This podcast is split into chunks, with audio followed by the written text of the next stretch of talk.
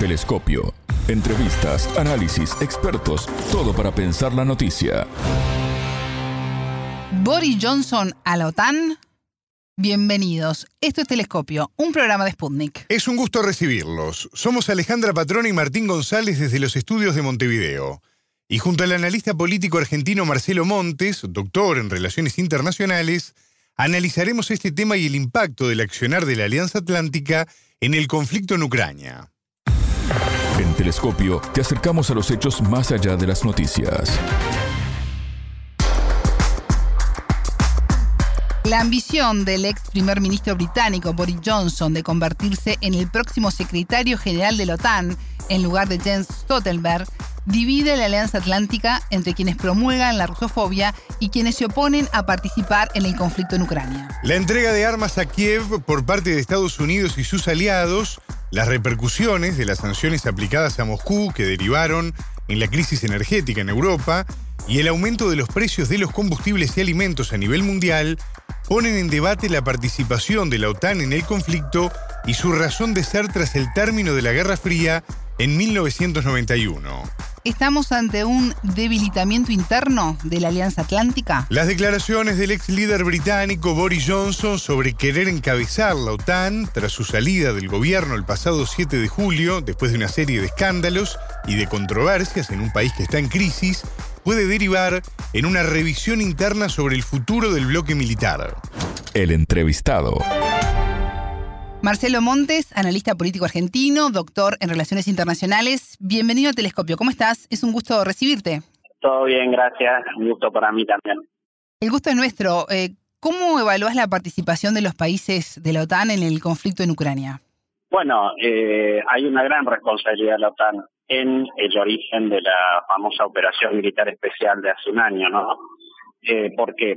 Porque en gran medida eh, ellos con esta necesidad de Zelensky de pedirles apoyo, suministro de armas, eh, en función de la supuesta invasión rusa, digo, antes del 24 de febrero, entre noviembre y enero, en noviembre del 2021 y enero del 2022, bueno, toda la respuesta de la OTAN, básicamente, a este pedido de Zelensky, fue lo que de alguna forma detona la respuesta rusa. O sea, los rusos justifican su accionar en función precisamente de este pedido de auxilio militar de Zelensky y la OTAN y obviamente la afirmativa de la OTAN.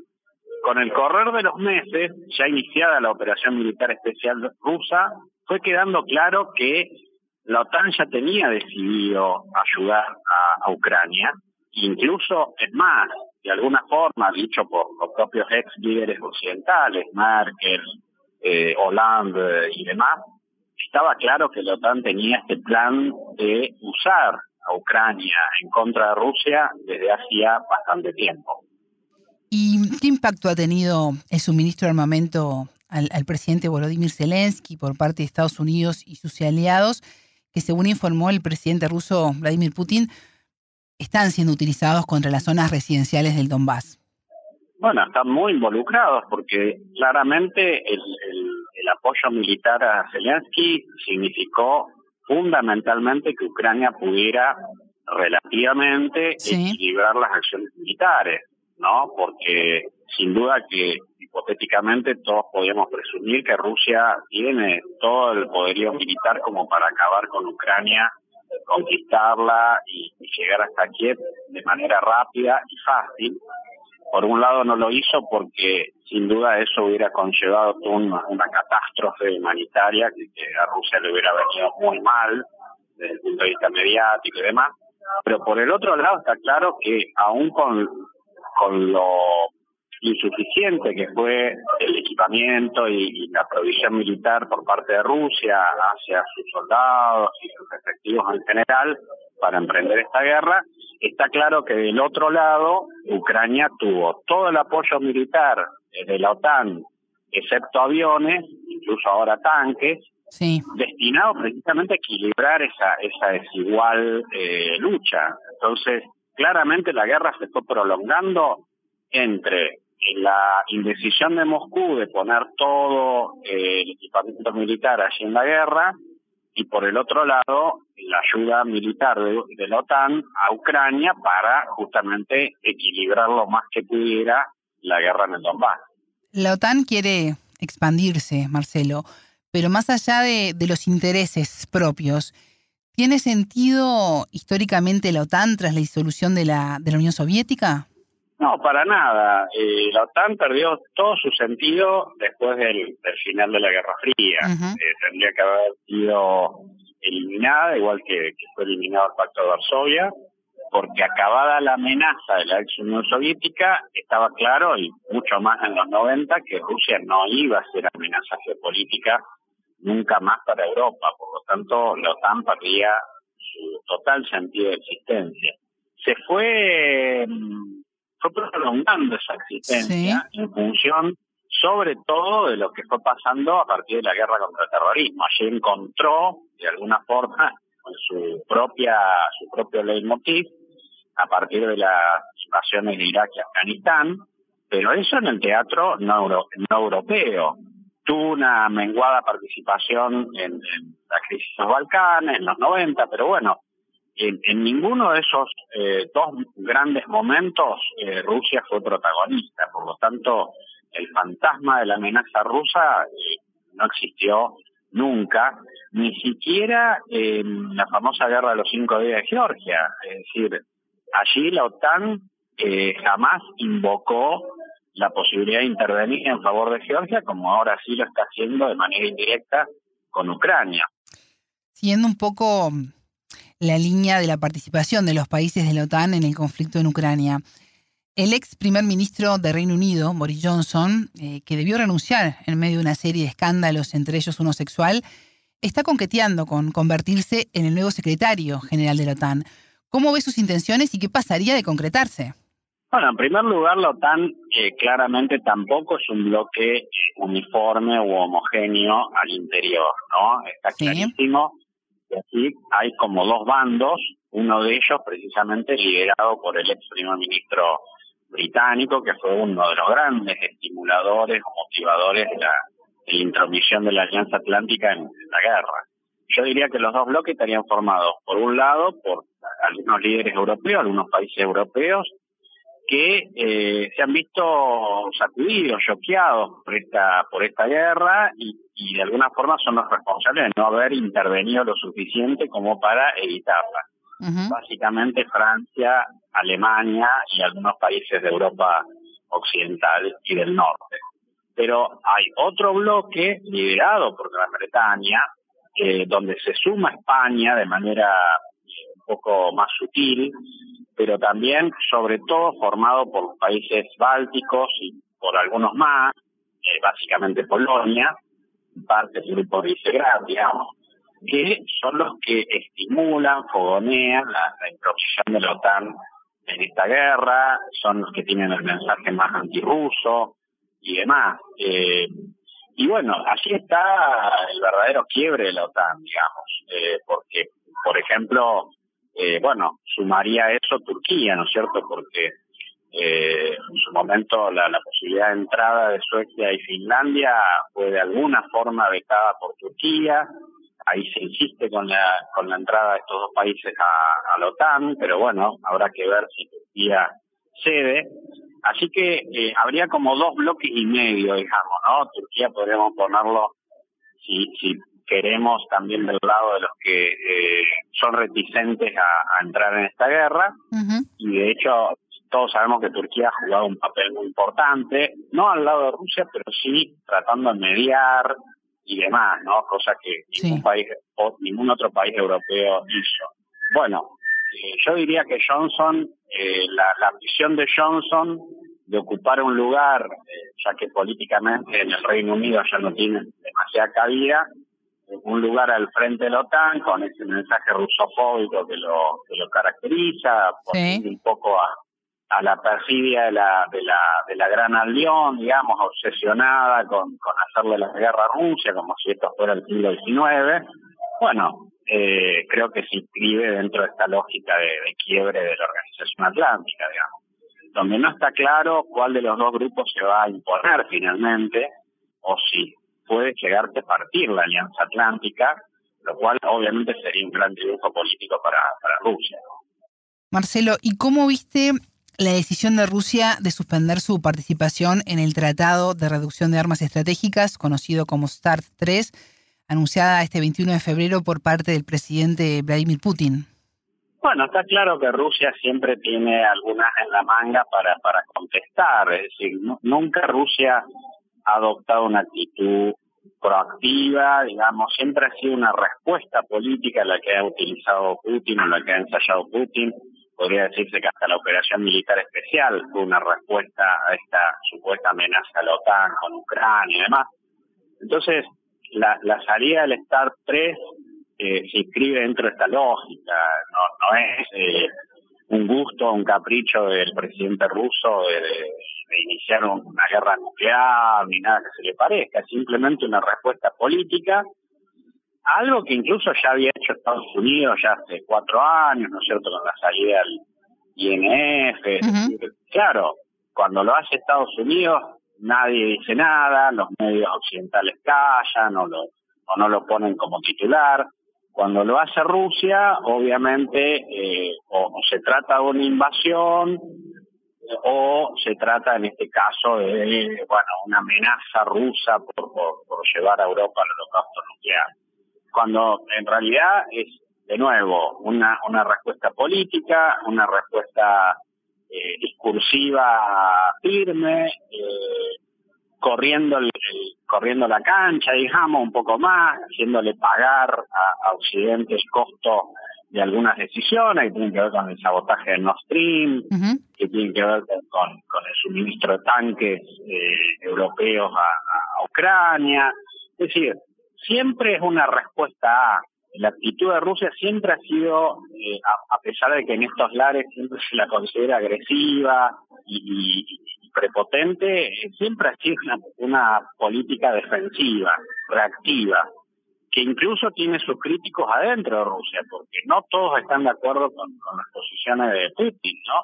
Es decir, a Putin se lo corre también por izquierda dentro del escenario político ruso diciendo que es un timorato, que es un ingenuo, que, bueno, que, Rusia siempre va detrás de los acontecimientos, que no hay que confiar nunca más en Occidente, etcétera, etcétera.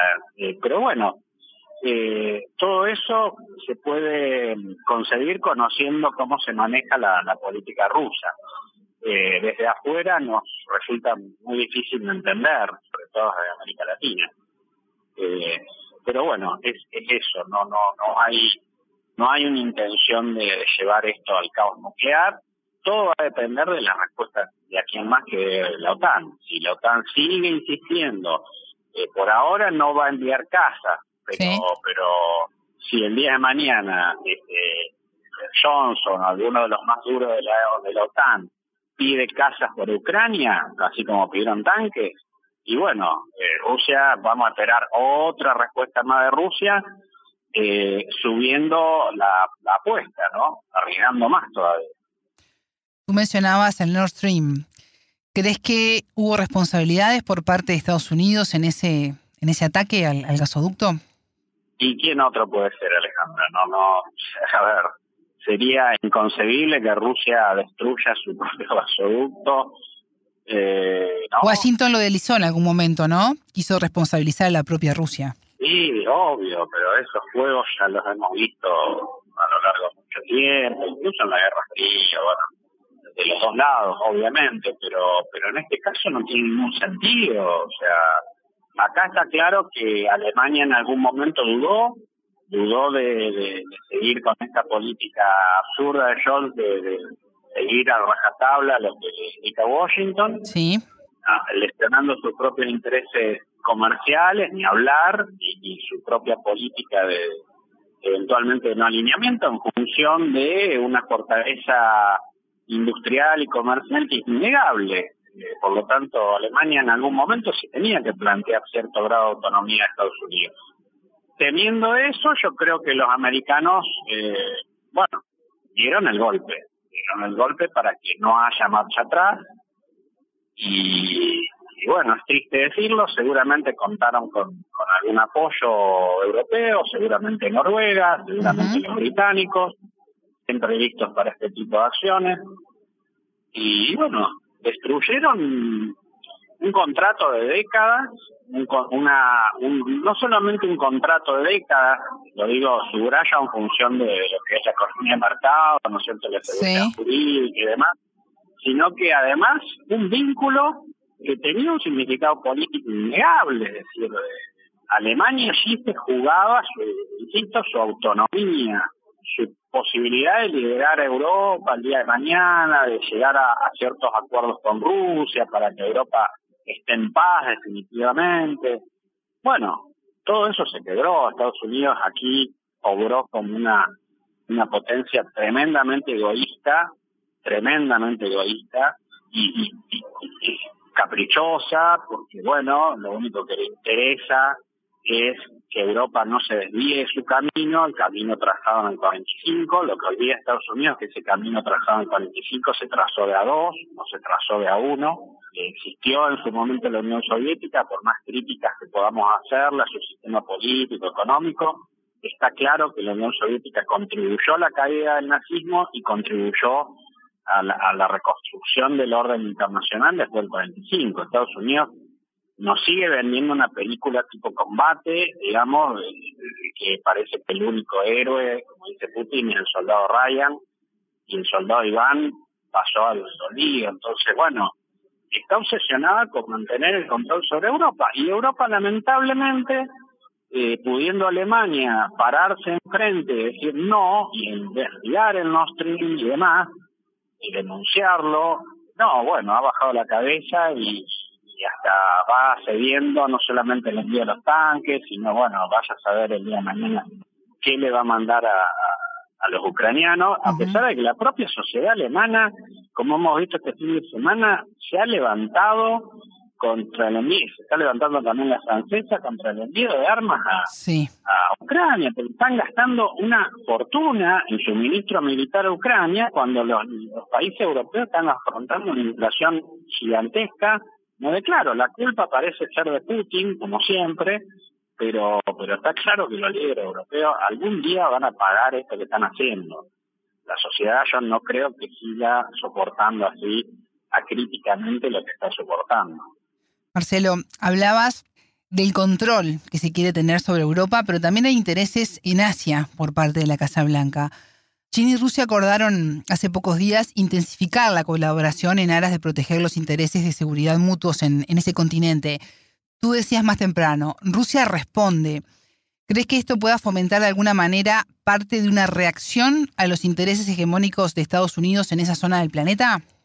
Y bueno, eh, China, yo creo que va tomando nota. China era la gran beneficiada de, este conflicto, no juega nada, pero yo creo que la propuesta de parte es una respuesta abriendo el paraguas, como se dice mal y pronto, eh, frente frente a esta decisión, como dices tú, de, Estados Unidos, de, de, librar esto en todos los en todos los campos y en todos los planos eh, geopolíticos, ¿no?